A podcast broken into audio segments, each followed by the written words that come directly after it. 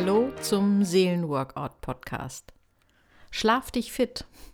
Heute geht es um ein ganz schlichtes Alltagsthema, unser Schlaf. So selbstverständlich und doch irgendwie nicht. Wir leben ja in einer Gesellschaft, in einer Zeit, wo Schlafmangel und auch Schlafstörungen wirklich ganz, ganz weit verbreitet sind. Ähm, es gibt Untersuchungen, die zeigen, dass tatsächlich auch so die durchschnittliche Schlafmenge der Bevölkerung abgenommen hat. Früher haben Menschen einfach mehr geschlafen.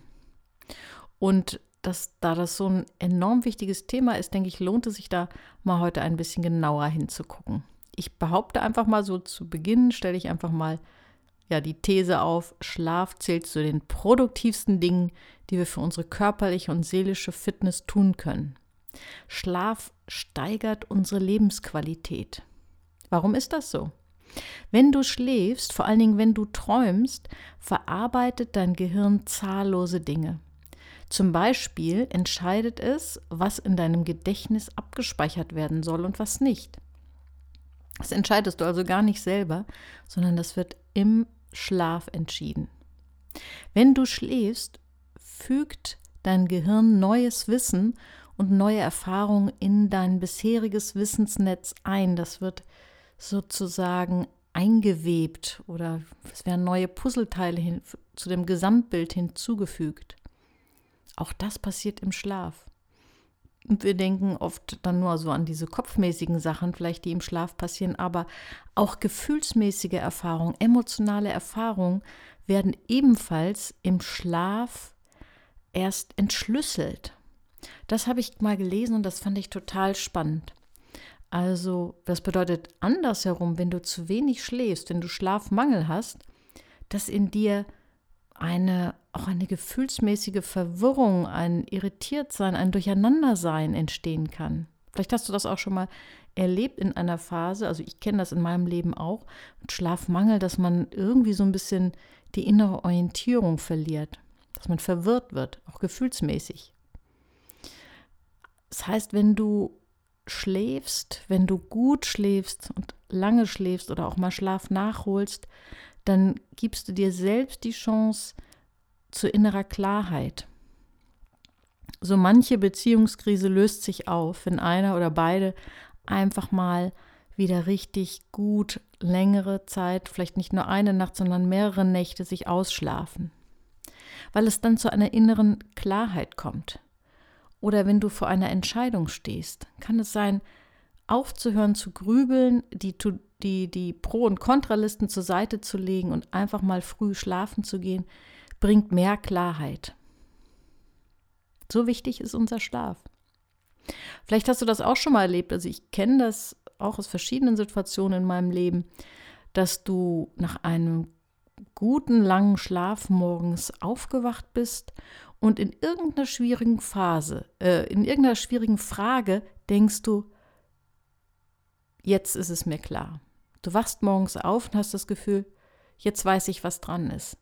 Oder jetzt kann ich es einordnen. Irgendein, irgendein vages Gefühl am Vorabend.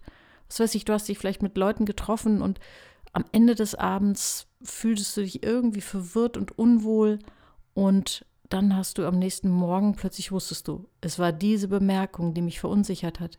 Das und das Thema ist angetickt worden.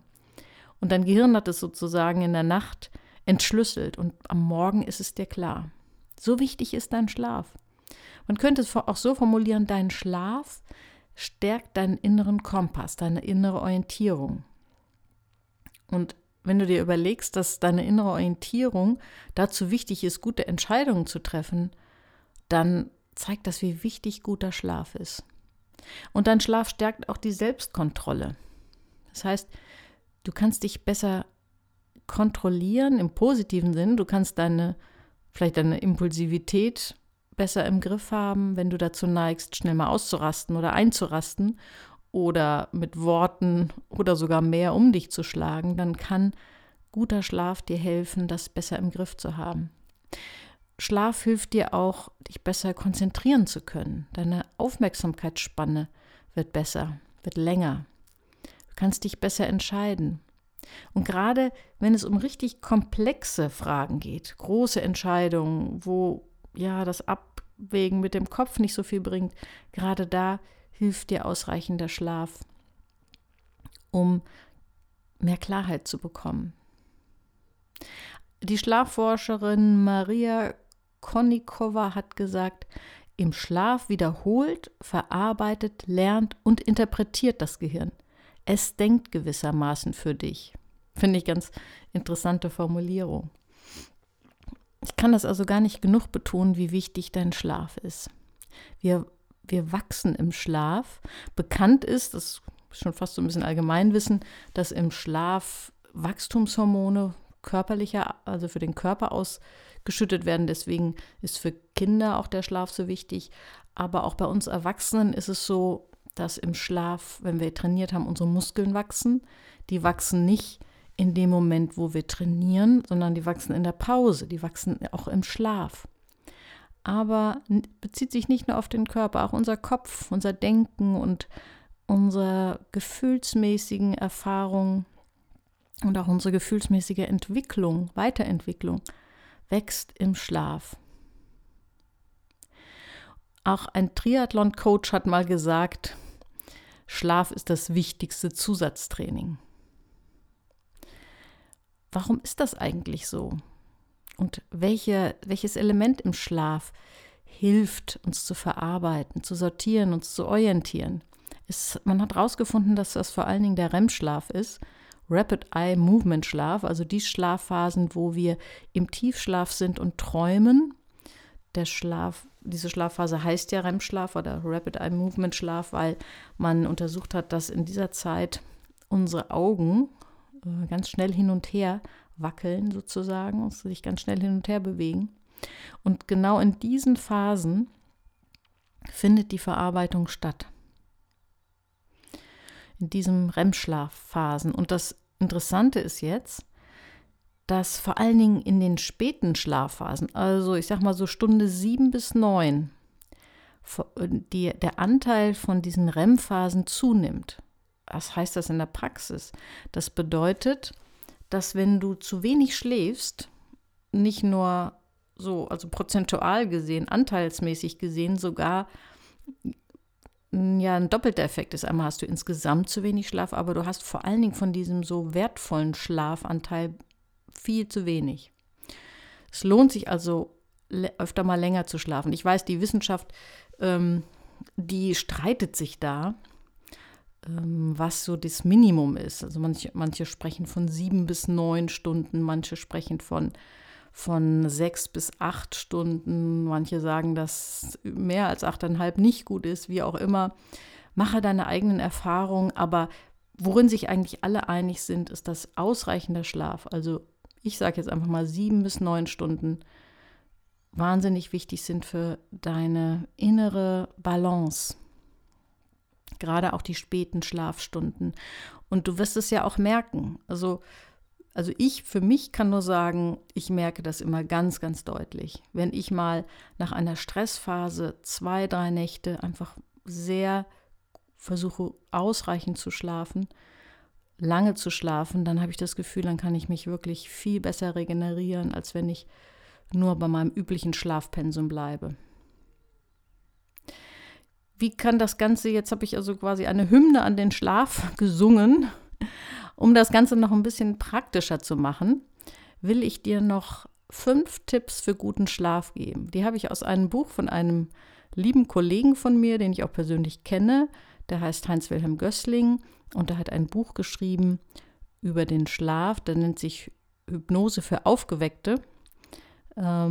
Und da hat er fünf Basistipps, er nennt sie die Big Five, fünf Basistipps für guten Schlaf gegeben. Und die möchte ich dir am Ende so als praktischen Tipp einfach nochmal mitgeben. Der erste ist, wenn du Probleme hast mit dem Schlafen und mit dem zur Ruhe kommen, dann erlerne eine Entspannungsmethode. Da gibt es ja inzwischen online alles Mögliche, was man gut erlernen kann, zum Beispiel autogenes Training oder progressive Muskelentspannung oder Mini-Meditation. Also wenn du Probleme hast mit dem Runterkommen, dann helfe dir selbst, indem du etwas zu deiner Entspannung tust am Ende des Tages. Der zweite Tipp ist, dass du dich im Laufe des Tages, vor allen Dingen bei Tageslicht, gut eine gute Bewegungseinheit dir gönnst. Das hat man herausgefunden, dass die Tageszeit wichtig ist, also das Draußensein und eine kräftige Bewegungseinheit. Das führt nämlich dazu, dass ähm, Melatonin, das Schlafhormon, tagsüber unterdrückt wird. Und das wiederum führt dazu, dass es dann abends, wenn du zur Ruhe kommst und es dunkel wird, umso kräftiger ansteigen kann. Also je mehr es tagsüber unterdrückt wird durch Bewegung an, am Tageslicht, desto besser kann es abends so als Schlafvorbereiter dich in die Schlafstimmung bringen. Der dritte Tipp ist, achte auf deinen Koffein- und Alkoholkonsum. Gerade wenn du, wenn du sehr schlafrobust ist, ist das, bist, ist das nicht so wichtig, aber wenn du schlafsensibel bist und eher Probleme hast mit dem Schlaf, dann achte darauf, möglichst nicht nach 16 Uhr Koffein zu dir zu nehmen, denn die Halbwertszeit von Koffein, ich weiß es jetzt nicht ganz genau, aber liegt so bei 6, 7, 8 Stunden, also ist richtig lang. Und achte darauf, nicht direkt vorm Schlafengehen Alkohol zu trinken, denn das hilft zwar beim Einschlafen, aber es stört den Ablauf der Schlafphasen. Vierter Tipp, schaffe dir eine richtig angenehme Schlafumgebung. Gestalte dein Schlafzimmer und dein Bett so, dass du dich darauf freust, dahin zu gehen. Dass du schon allein dadurch, dass es so angenehm ist und dass es dich anzieht, gerne schlafen gehst. Und der fünfte Tipp, ähm, wenn du Probleme hast mit dem zur Ruhe kommen und mit dem Schlaf, dann ist es wichtig, dass du nicht direkt vorm Schlafengehen in Bildschirmlicht guckst. Dieses bläuliche Bildschirmlicht ist ein Aufwecker schlechthin. Man hat herausgefunden, dass das wie ein Weckimpuls fürs Gehirn ist. Und so ist es eigentlich gut, direkt vom Schlaf, so sag mal so ein optimal zwei, aber mindestens eine Stunde vom Schlaf möglichst eher was anderes zu machen. Sei es, dass du nochmal ein Buch in die Hand nimmst, also ein echtes Buch. Oder dass du ein bisschen, ja, irgendwas anderes machst, irgendwas blätterst oder noch mal ein paar Gymnastikübungen machst, irgendwas, wo du nicht auf einen Bildschirm schaust, denn das hilft deinem Gehirn auch, sich auf den Schlaf vorzubereiten. Ja, ich hoffe, dass da für dich was dabei war, irgendetwas, was deinen Schlaf noch verbessert oder vielleicht dein Bewusstsein, wie wichtig der Schlaf ist. Wünsche ich dir gute, einen guten Schlaf für die nächste Woche und ja, besuch mich auf Instagram. Bis zum nächsten Mal.